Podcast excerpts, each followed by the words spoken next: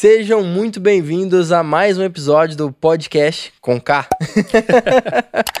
Ai, cara, ficou, ficou muito esquisito esse Ficou. nome. Mas enfim, galera, hoje a gente vai falar um pouquinho sobre por que você deve investir em dólar e também sobre inflação, que são coisas que estão diretamente ligadas, né, Totalmente atreladas e você vai entender a necessidade do porquê a gente precisa dolarizar para poder proteger nosso dinheiro da inflação, principalmente no Brasil, né?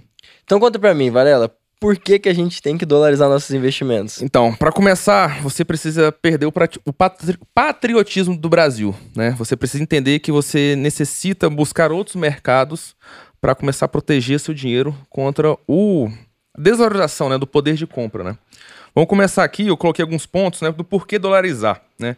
Primeiro, você precisa entender que o real é uma moeda fraca, né? Nos últimos eh, 500 anos, desde a colonização do Brasil, nós tivemos em torno de eh, nove moedas, né? Nove moedas. Nove. Sendo que a que mais durou foi o réis, mais de 400 anos em circulação. E agora a segunda de maior tempo de circulação é o real, seus 26 anos.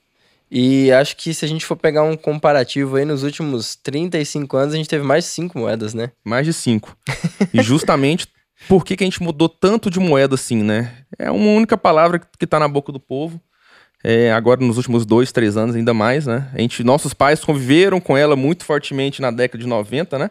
Na época do, do governo Collor, que é a inflação. né? A gente muda de moeda para poder tentar barrar a inflação. né?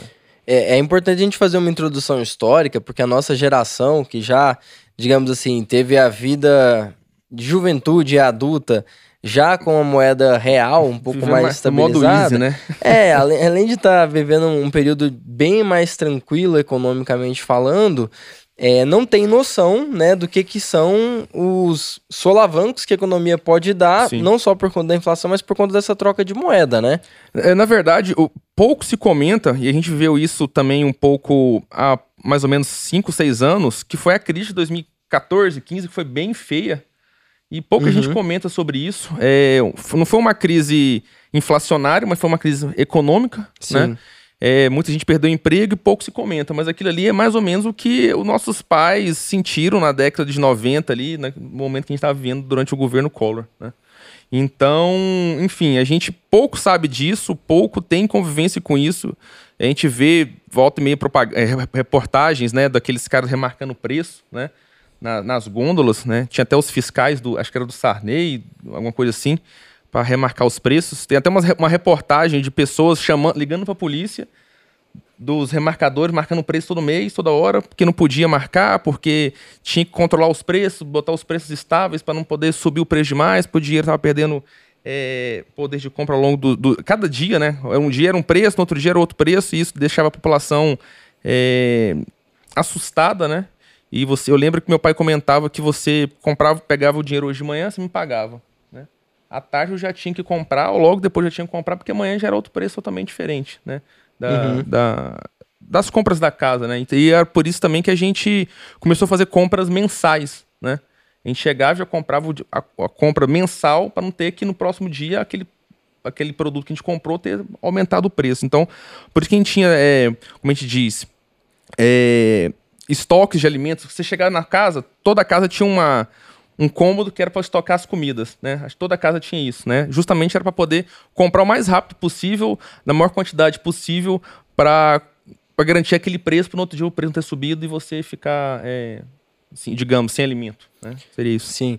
E aqui, óbvio, para nossa geração que não viveu isso, né, tão na pele igual nossos pais, às vezes a gente tem uma falsa percepção de estabilidade econômica. né? Uhum. Então, é, eu acho que é legal a gente falar um pouquinho de, de dados históricos também, desse, de lá para cá até hoje, o que, que foi a inflação nesse período. Tem gente que acha que não teve muito, mas a gente vai falar números aqui, vocês vão assustar.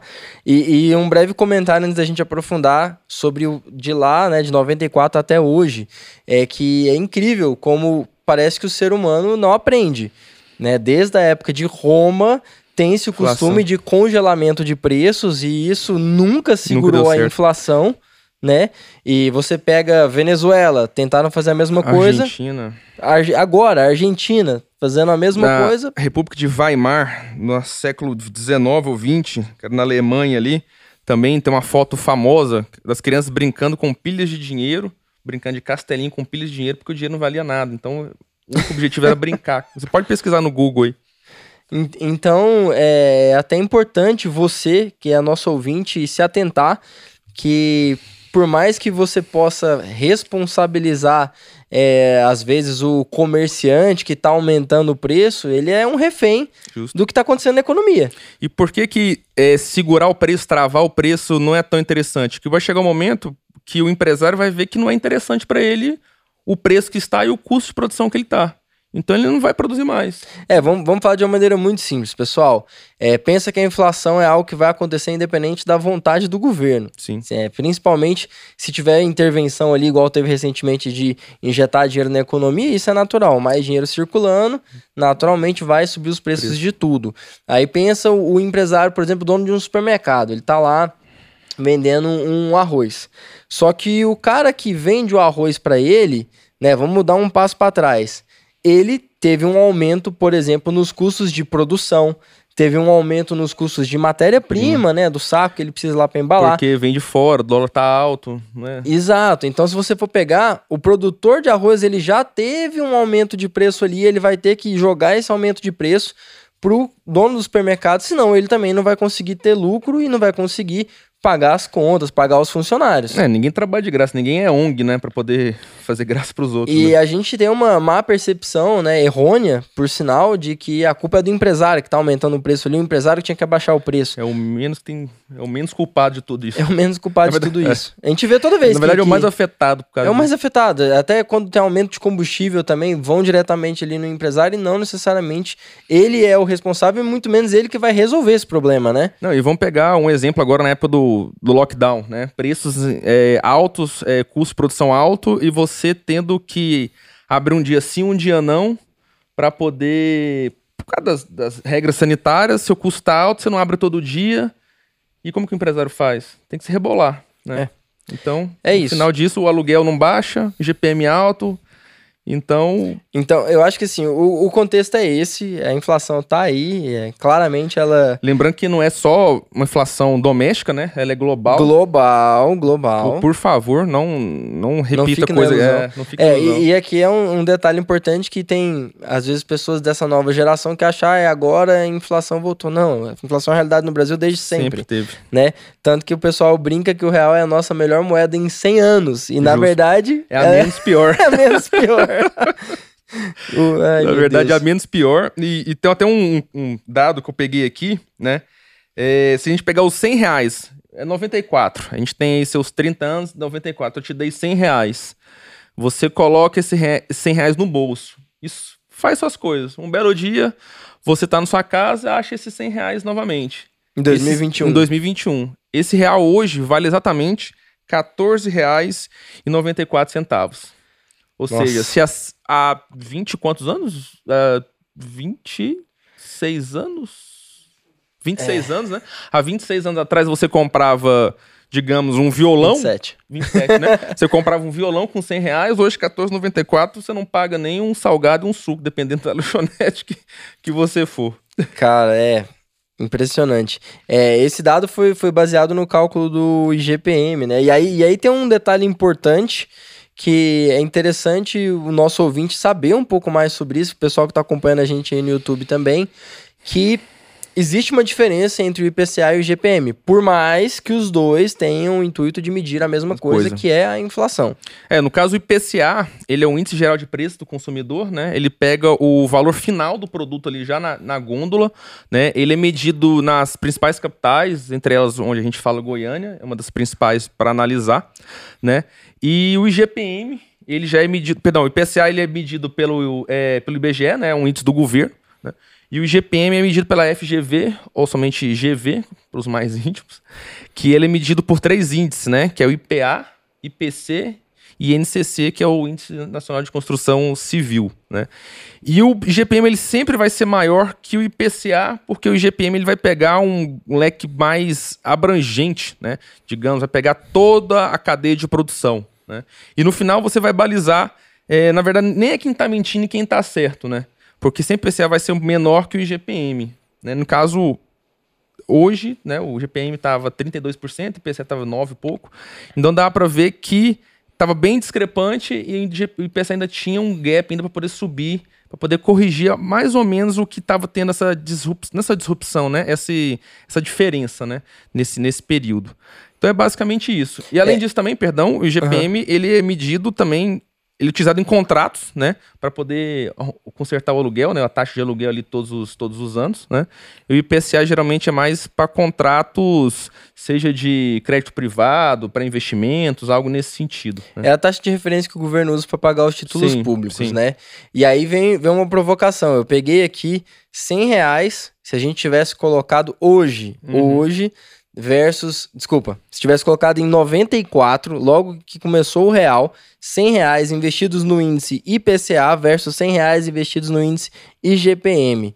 E, bom, o IPCA deu 648,99 reais. Isso aplicado no IPCA, né? Aplicado só no IPCA, uhum. 648,99. Olha o tamanho da discrepância, 648, tá? O IGPM, a gente tá falando de 1.127. 1.127. Cara, isso é quase o dobro. É, vamos pensar que eu ganhei 100 reais e deixei na gaveta, você pegou 100 reais e aplicou. Hoje eu tô com 14 reais e você tá com mil e quê? Mil e... 1.127. 1.127. É.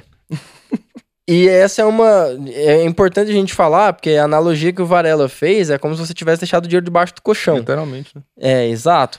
Então aí tá a importância de você saber o que, que é a inflação, como ela afeta seus investimentos. Exemplo que ele deu, se tivesse debaixo do colchão, o que comprava 100 reais em 94, hoje compra menos de 15 reais aí, Justo. equivalentes, né? E, e, é por isso que você precisa investir, né? Não é, e se você não, investe... Você não vai ficar rico com e é, e é importante é falar pra... que, independente desse investimento ter sido feito no IPCA ou no IGPM, ele basicamente ele foi corrigido. É corrigido. Você não ganhou. Não ganhou. É. Você ficou no 0 a 0 Você garantiu que os 100 reais que comprava as mesmas coisas em 94, hoje compra as mesmas coisas. E é por isso que quando você entra no, seja numa oferta de títulos, né, do governo, você vai ver lá IPCA mais tantos por cento. Porque é a correção mais aquele lucro que você vai ter. Né? Então IPCA mais 8. Então é o dinheiro corrigido mais 8%, aqueles 8% seria o lucro que você vai ter naquele, naquele capital, né? Basicamente seria isso tem mais um dado interessante, né? Se a gente pegar hoje o valor do dólar, que é 5,50, corrigir ele pelo IPCA, né? Puxando desde 94 até agora, né? Na verdade, pelos últimos 20 anos, né? É, o valor do dólar corrigido, o valor justo do dólar seria R$ 11,45. Aí eu te faço a, a seguinte Nossa. provocação. A seguinte provocação. Dólar está barato ou está caro? É. Será que ano que vem o dólar pode ir para 6? Lembra ano passado, ano retrasado, o dólar a 3 reais era caro? 4 reais, né? Quatro Nossa, que absurdo. 4 reais o dólar, vou esperar cair para comprar. 3 para comprar? Lembra quando chegou a 4,97 poucos meses atrás, agora cai? E aí? É, isso é uma coisa importante da gente falar, que as pessoas às vezes tentam acertar é, a hora certa de, de comprar câmbio, e a grande verdade é que a gente está falando de economia. Economia é uma ciência humana, não é uma ciência exata, tem várias variáveis que vão interferir o preço do câmbio. É, né? Existe uma máxima que fala que o preço do dólar foi criado para os economistas passarem vergonha. Porque a gente nunca acerta jamais. Nunca. Sim. Então, você lembra de 2018, é, um, um, famoso deputado falou que não compre dólar agora. Se eu tivesse comprado, o que teria acontecido? Então, eu acho que dólar, meu amigo, é sempre bom ter. Como que falo, é pior não ter do que ter, né? A gente precisa ter dólar e digamos, no mínimo 30% do patrimônio. É, é porque às vezes as pessoas tentam acertar a hora certa de comprar dólar. E vamos lá, quem imaginou que iria acontecer o incidente de Chernobyl? Quem imaginou que a União Soviética iria acabar Não. na época que acabou? Quem imaginou a queda do Muro de Berlim? Quem imaginou o, o atentado das Torres Gêmeas? O coronavírus, o mais recente? Então, assim, Vamos parar de tentar acertar a hora certa de comprar dólar, pelo amor de Deus, galera. É, na verdade, muita gente pergunta assim: ah, tá na hora de certo de comprar dólar, que hora que eu compro dólar? Cara, acho que o maior segredo de comprar dólar, se você quiser comprar dólar, é todo mês você comprar dólar. Um pouquinho, é. Você dilui o seu risco, você dilui a possibilidade do câmbio estar tá muito alto ou muito baixo e, Vamos imaginar, uma média mais viagem, interessante. Eu tenho 10 mil reais, vou viajar em, hoje em janeiro, comprar em dezembro. Todo mês você compra um pouco, toda semana você compra um pouco, você dilui o preço. O Sim. preço médio. A partir de seis meses, eu acho que tem uma conta que é assim, você já anula é, o, a, a, variação máxima do, do preço do dólar. Você pega um médio ali que você fica estável. Você Sim. não vai tanto variar, comprar muito caro, muito barato. Fica no médio. E, e, Varela, conta, conta pra gente um pouquinho por que, que o dólar é tão forte, cara. Tá. Então, por que que os Estados Unidos, o dólar é uma moeda forte, né? Eu vou fazer um contexto, vou voltar ali seus 70, 80 anos atrás, né? Na época da Segunda Guerra Mundial, os Estados Unidos teve um protagonismo muito forte. Né? E no final ali do 1944, né, quando os aliados já estavam ganhando a guerra, eles se reuniram é, em New Hampshire, em Bretton Woods, né, para poderem fazer suas negociatas de como a economia ia é, se portar após a Segunda Guerra Mundial. Né? E antes de 44, a gente vivia uma época do padrão ouro, né? É, e por isso a gente tanto fala que o padrão ouro é um padrão correto, porque a gente não consegue inflar moeda e tudo mais. O que aconteceu após 44? Né? Para cada é, um dólar, né, valia um ouro. Né? Uhum. Então o que acontecia? A gente deixou de ser o padrão ouro, ouro propriamente dito, ia ser atrelado ao dólar. Então a cada ouro que eu tinha, a cada dólar que eu tinha, eu tinha um ouro. Né? E isso fez com que os Estados Unidos, a moeda americana, se tornasse um protagonista global, né? Porque naquela época a Europa estava devastada, né? A Europa, a, a, decadência da Europa foi ali na Segunda Guerra Mundial, né? E os Estados Unidos era um país ali que não, o, o país mesmo não tinha se devastado para a guerra, inclusive era longe para um caramba, né? Ele só é, foi lá destruiu a Europa inteira e depois financiou para poder reconstrução da Europa, né? E, então, os Estados Unidos era o país mais forte do mundo, injetou dinheiro na Europa para reconstrução, cobrou juros absurdos, né? É, e fez com que a moeda fosse a moeda mais utilizada do mundo, para cada dólar tinha um ouro. Tá? Também passou a ser utilizada para compra de barris de petróleo, petróleo né? também, além, calculado em dólar. Além disso, também o que avançou muito nos Estados Unidos foi a descoberta de petróleo no Texas, né? Que fez Sim. também é, que é o petróleo, se não me engano, Brent, eu posso estar falando besteira, mas acho que é o Brent, que é o do, dos Estados Unidos, né? É, e além disso também, é, a gente tem que entender que depois da década, de, chegou ali na década de 70, no Vietnã, né? Os Estados Unidos estava muito lascado naquela guerra, precisava... O que, que, que eu tinha? Eu tinha um dólar para um ouro, né? Ou, na verdade, 32 onça-trões, que é o preço ali da, da negociata do ouro e os Estados Unidos não conseguiam inflar o preço ou não conseguiriam imprimir mais dinheiro para poder financiar a sua política é, bélica, né? E a partir daqui, daquela época, o presidente americano, que foi o Nixon, acho que foi o Nixon, é isso, o Nixon, é, interrompeu o padrão ouro, né, dólar ouro, e virou só um padrão dólar, né? Então, a partir daquele momento, o dólar era baseado na confiança mundial. Sim, e eu posso afirmar que um país que tem uma inflação maior, naturalmente o câmbio dele, principalmente com relação ao dólar, tende a ser mais afetado também. Tende a ser mais afetado também. Peguei um dado aqui Pegou. só para forçar essa informação aqui para a galera ter uma noção do quanto isso é forte.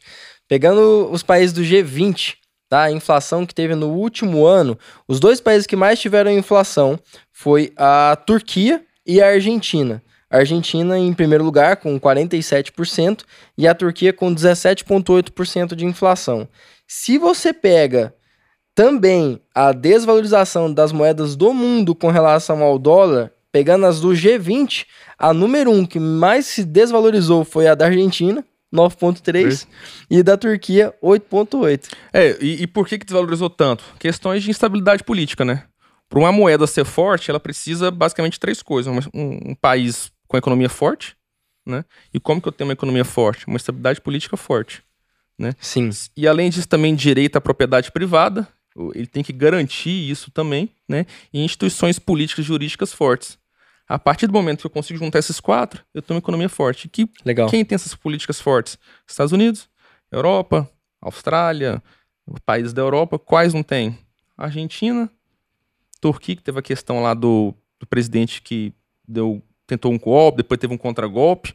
Brasil, porque toda semana, amanhã já não é o que a gente sabia semana passada, né? Como falam, Brasil até o, o passado é incerto. Né? E Venezuela, por exemplo, que é uma, que é uma bagunça horrorosa. Né? Então a gente precisa entender que juntando esses quatro torna uma economia forte e pungente. E quem que é a economia mais forte que consegue atrelar tudo isso hoje no, no mundo é os Estados Unidos. Né? Sim. A Europa ela tem estabilidade política, mas ela já foi o que era, hoje não é mais, não consegue produzir tanto assim, né? É, tem questões também da sofrendo com crises migratórias, enfim, é, outro, é outra discussão para outro, outro podcast, né? E hoje os Estados Unidos é consegue realmente é, traçar esses quatro, né? A gente pode talvez pensar na China, só que a China dá uma força de amizade, né? Porque é uma economia forte, mas ela também, ali na região, ela é estratégica, então ela coloca o seu poder político e econômico muito forte. Mas numa, numa economia com estabilidade política nem jurídica, porque toda semana, até nos seis últimos meses, aconteceu tanta coisa lá que a gente percebe que não é, é uma coisa assim, digamos, justa, né? Não é, não é, não é a política justa, né? A Partido Comunista Chinês, enfim, a gente sabe. Sim.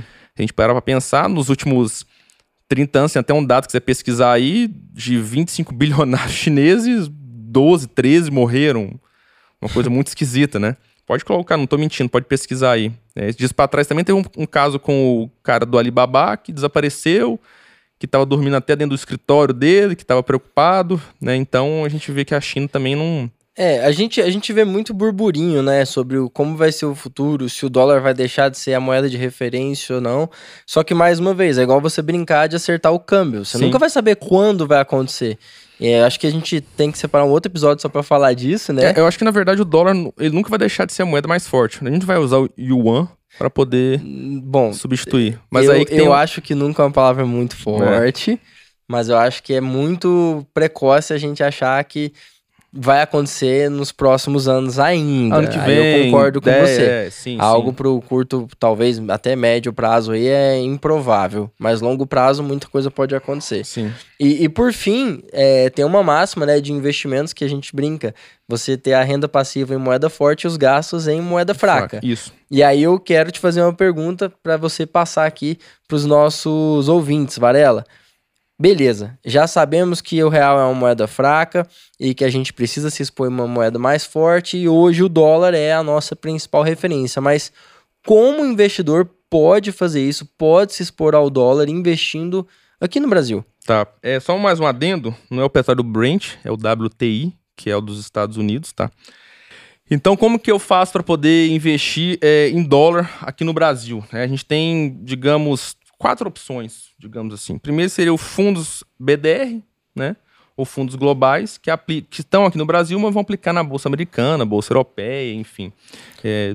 Fundos BDR e até comprar BDR até diretamente. Comprar BDR então. diretamente.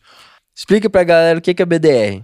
BDR, basicamente, é um ativo negociado nos Estados Unidos. Você tem uma ação nos Estados Unidos, a Google, por exemplo, ele vai tirar uma porcentagem daquelas ações negociadas lá fora, vai pegar isso, vai jogar aqui no Brasil e ele vai ser um recibo tá? Um recibo que você tem essas ações da Apple aqui no Brasil, mas elas estão atreladas lá nos Estados Unidos. Então tá? você compra aqui na Bolsa Brasileira isso. e tem um recibo de que ela foi compra lá nos Estados Unidos em seu nome. Basicamente seria isso. Entendi. Entendeu? Na verdade, não é Bolsa Americana, são ações nego... Bolsa é, Americana negociadas aqui. São ativos estrangeiros negociados estrangeiros, no Brasil. Não, não só dos é, Estados eu falo nos Estados né? Unidos tem porque... Europa, é, justo. Tem Mercado Livre que é Argentina. Também tem. Então, mas eu falo BDR Brasil, é, Estados Unidos porque é a economia mais forte. É, o mais, é o mais, é a maior quantidade de BDRs é de lá. Justo. Então, basicamente, eu estou comprando esses ativos lá fora negociados aqui no Brasil é um recibo. Eu não tenho ação propriamente dita. É basicamente uma, digamos, uma nota promissória, algo nesse sentido. E Entendeu? aí você também comentou que tem fundos multimercados que investem em BDRs. Isso. Por exemplo, eu peguei um aqui, que é, peguei dois, na verdade. É, posso falar o nome deles? Pode, não tem problema. Que não. é o Western Asset FIA BDR e o Opportunity Global USD FIA BDR. Lembrando que não é recomendação, tá, galera? É, é só isso. um comentário. Vou colocar os dois aqui para vocês entenderem qual a importância do, desses ativos é, numa carteira de investimentos, né? É, então, qual é a importância de ter um fundo é, estrangeiro na sua carteira de investimentos? Vou pegar aqui, por exemplo, na época de 2020, né, que foi o mais emblemático, e eu acho que todo mundo vai pegar é, ao longo dos anos esse comparativo para mostrar a importância de uma dolarização, né, do, do investimento atrelado lá, lá fora. No período mais tenso da, da crise, né, que foi março, os fundos sofreram muito aqui no Brasil, porque, como eu te falei, o país é uma, tem uma estabilidade política, jurídica e tudo mais, o estrangeiro, nesse período, ele quer colocar a mãozinha, o bumbum na parede esperar ver o que vai acontecer. Né? E para onde ele volta? Para uma economia mais forte. Ele vai colocar de volta seu patrimônio em dólar ou em ouro para poder esperar o que vai acontecer. Então, por isso que o Brasil sofreu tanto na pandemia, a bolsa caiu mais de 50%. Mas o que aconteceu com aqueles ativos, com aqueles investimentos atrelados ao dólar? No período mais crítico foi março, que fundos sofreram 50% negativo. Teve o famoso Alaska Black, que teve 70%, né? Que quase quebrou o fundo. Fundos como, por exemplo, o Western Asset, BDR, que é atrelado ao dólar, teve no mês de março 2%, 2,4% positivo. Né? Se a gente pegar um comparativo no ano 2020, onde a Bolsa, a Bolsa Brasileira sofreu muito, né? e fundos penaram para poder voltar ao zero né, da sua rentabilidade negativa naquele ano, esse fundo deu 66% de rentabilidade. Né? Então, se a gente pegar, por exemplo, também, é, de 2019 a 2020, esse fundo teve praticamente 100% de rentabilidade. Então, se eu colocasse, por exemplo, 10 mil reais, eu teria 20 mil reais. Por quê? Por causa que ele está atrelado à economia mais forte, o dólar subiu, você pegou toda aquela guinada é, de, de, do dólar. Atrelado também às ações lá fora, que subiram muito, né? principalmente Porque ações de tecnologia. tem a ver, então, é, com, aí são várias variáveis, não Várias é só variáveis. o dólar, tá, Justo. galera? A gente está falando aí também ah, da variação de empresas nos Estados Unidos que tiveram um resultado positivo versus outras que estavam tendo um resultado Google, negativo. Né? Até se você for pegar o. Eu vi aqui o comparativo do IVBB11, que é, para quem não sabe, é o ETF que replica o SP500, uhum. que é o principal índice da Bolsa Americana. As 15, 500 principais empresas que são comercializadas na Bolsa de Valores americana. É, a gente teve do topo ao piso né, na crise do ano passado, uma variação de 11%. Justo. Muito menor do que os 40, 50% que a gente viu aqui no, no Brasil, né, Varela? E, e eu fiz um comparativo também, é, atrelado, peguei alguns investimentos somente Brasil e coloquei depois esses investimentos Brasil com um pouco de dólar, para você entender como que é a discrepância e a importância de dolarizar seus investimentos, tá? Então eu peguei aqui, no, vamos pegar de novo 2020, no período mais, cri, mais crítico da crise, né, em março, ativo somente Brasil, e aí eu peguei fundos debêntures, fundos de ações, só coloquei fundos, tá? Em, em, períodos aleatórios, um em janeiro, outro em outubro de 2020, enfim, pra, só para poder entender como é que funciona a composição dessa carteira. Né? Em março, que foi o período mais crítico, né? Se eu tivesse uma carteira somente Brasil, eu teria sofrido 14% de rentabilidade negativa. 14% de rentabilidade negativa. Tá? Agora vamos comparar se eu tivesse colocado dólar junto. Pouco dólar, um fundo de tendência de dólar, que é o trend de dólar, né, que é somente comprado em dólar, um fundo que também tem ações americanas. No mesmo mês de março, deu 8%. Ou seja, eu consegui reduzir o meu risco em 6%. Você já ia perder. Mesmo Só que você consegue menos. perder menos. É, é isso. E como é que seria isso no final de um ano, né? Tipo assim, um ano inteiro, 2020, já estava com a minha carteira montadinha. Em 2020, com a carteira montadinha somente ações brasileiras, você teria no ano, finalizado o ano, em 5% positivo.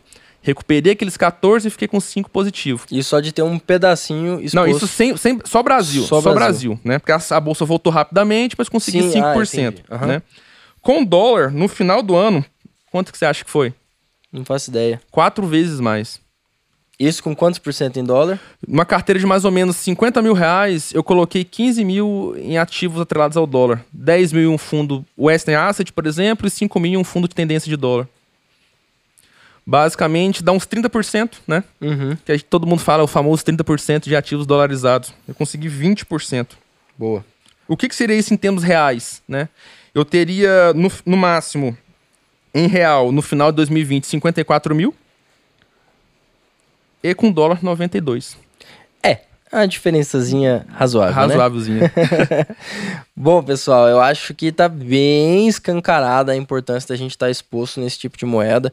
A gente está falando do, de formas mais simples, né, para o investidor brasileiro que quer começar a se expor ao dólar. Eu acho que para quem está é, começando, não tem um capital tão grande assim para diversificar, os 50 mil, como o Varela falou, ou até mais, é, um caminho interessante é comprar o ETF VBB11 Justo. mesmo, que com 200 e poucos reais, aí menos de 300 reais, você consegue já estar tá exposto lá fora. É, mas é importante falar que é uma exposição parcial, porque comprando em VBB11 ou algum fundo multimercado que compra investimentos lá fora, até mesmo BDR, você ainda vai estar com o dinheiro aqui em reais. Justo. Né? E tem a opção de você, é, hoje, bem mais fácil do que antigamente, investir lá fora diretamente, fazer o câmbio, transformar o seu real em dólar e comprar ativos diretamente lá. Pode parecer um pouco complexo que isso que o Felipe falou, mandar lá para fora, abrir conta, só que é muito simples, né? Hoje existem corretoras, bra... corretoras estrangeiras voltadas para brasileiros, né? Uhum. Então, em menos de 15 minutos, você consegue abrir uma conta lá fora. Né? É, e o investidor comum, ou o amador, ou quem está começando agora, às vezes pode ficar com receio de comprar ações diretamente lá fora. Eu acho que tem que ter esse receio mesmo. Se você não sabe comprar ações no Brasil, quem dirá lá fora. É, eu... Só que é importante falar que você pode comprar ETFs lá Justo. fora, que são fundos de índice também. Vai ter muito mais opção de fundos de índice do que você tem comprando aqui no Brasil. E também tem a opção de você dolarizar e comprar fundos internacionais, né? Isso, além porque é, no Brasil a gente possui 400, 500 ações no máximo. E lá nos Estados Unidos são mais de 5 mil, né? Então o leque de, de oportunidades é, é enorme e você vai, talvez, com esse tanto de opção, você vai ficar um pouco perdido, né? Então, é por isso que o Felipe falou, é. foca em ETFs, que é mais. É, é, é, importante o investidor ter a consciência de que o conhecimento que ele tem sobre aquele tipo de ativo é fundamental para ele decidir se vai investir ou não. Justo. É, não adianta o cara querer investir em ações agora nos Estados Unidos, porque a gente está falando que é mais vantajoso que ele investir num, num fundo de índice aqui no Brasil, que replica o SP500, porque se ele não sabe nem avaliar se uma empresa é ou não uma boa empresa para ser comprada, é muito arriscado. É melhor não inventar moda. E além porque também a economia brasileira, ela não é economia eficiente. A bolsa brasileira não é muito eficiente. Então, você conseguir altos lucros aqui para pegar uma empresa que nem ninguém está prestando atenção é muito mais fácil do que uma empresa americana, porque a economia lá é muito mais eficiente. Por isso que é, que é importante a gente diversificar, né? Não é só comprar a bolsa americana, assim como também não é só comprar a bolsa Justo. brasileira, é aproveitar o melhor dos dois mundos, né? Não, não, não só americano, não só brasileiro. Um Bom, mix de tudo. E eu acho que, nossa, bastante conteúdo para esse episódio. Espero que a galera tenha gostado. Quem ficou com a gente até o final, lembra de colocar aí para se inscrever aqui no nosso canal, ativar o sininho. Você tá ouvindo no Spotify, segue aí o nosso podcast. Nosso Instagram, arroba podcast com K. o meu Instagram, arroba me ajuda Varela. E você não falou nos dois, dois primeiros episódios? Qual é, é o seu? O meu é arroba felipe.rcoelho. E galera, sempre abertos aí a sugestão de novos temas. A gente quer que vocês interajam com a gente nesse, nesse podcast. E eu vou deixar só uma pulguinha atrás da orelha para depois a gente voltar e falar mais sobre isso. O que será que vai acontecer quando o dólar deixar de ser uma moeda de referência? Qual será o nosso próximo passo e como que o investidor pode se preparar para esses possíveis cenários? Isso é um tema que a gente vai gravar em novembro, trazer um convidado especial. Será que pode ser talvez um Bitcoin? Quem sabe? Fica com a gente aí nos nossos próximos episódios que você vai descobrir. Até a próxima, galera. Valeu.